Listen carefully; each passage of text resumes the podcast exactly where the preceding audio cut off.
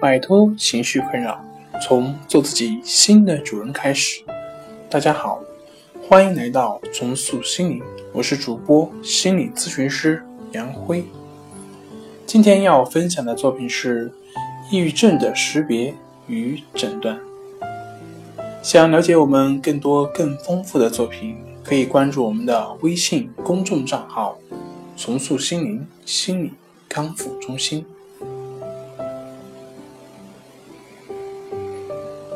抑郁症是一种负性不愉快的情绪体验，是与情感低落、哭泣、悲伤、失望、活动能力减退以及思维、认知功能的迟缓等为主要特征的一类情感障碍。一般需根据下述标准进行诊断。注意。不要将正常的情绪波动看成抑郁障碍，也不要将抑郁症视而不见。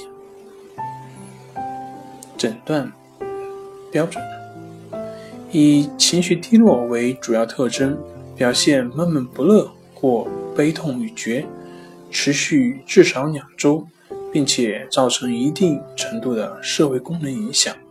另外，还需伴有下述症状中的四项。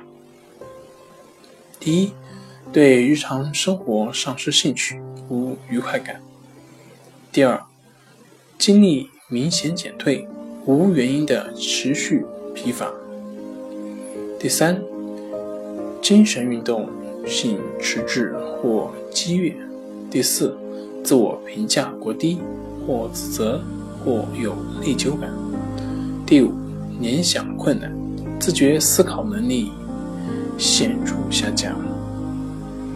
第六，反复出现想死的念头、自杀。第七，失眠、早醒或睡眠过多。第八，食欲不振，体重明显减轻。第九，性欲明显减退。另外，国内外常用的抑郁症自评量表有许多。如备课抑郁自评问卷、留条用抑郁筛查表、医院用焦虑抑郁问卷等。下面简单介绍一种简便实用的量表 ——SDS 抑郁症自评量表。抑郁症自评量表是编著于1965年。它为美国教育卫生福利部推荐的用于精神药理学研究的量表之一，因而使用简便，应用颇广。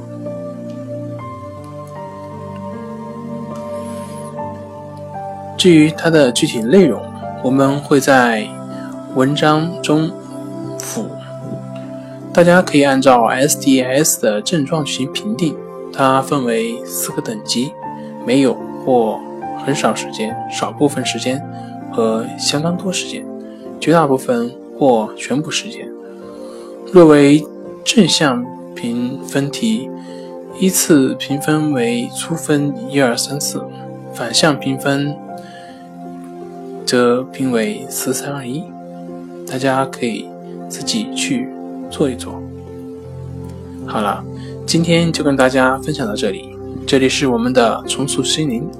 如果你有什么情绪方面的困扰，都可以在微信平台添加幺三六九三零幺七七五零幺三六九三零幺七七五零，即可与专业咨询师对话。您的情绪我来解决。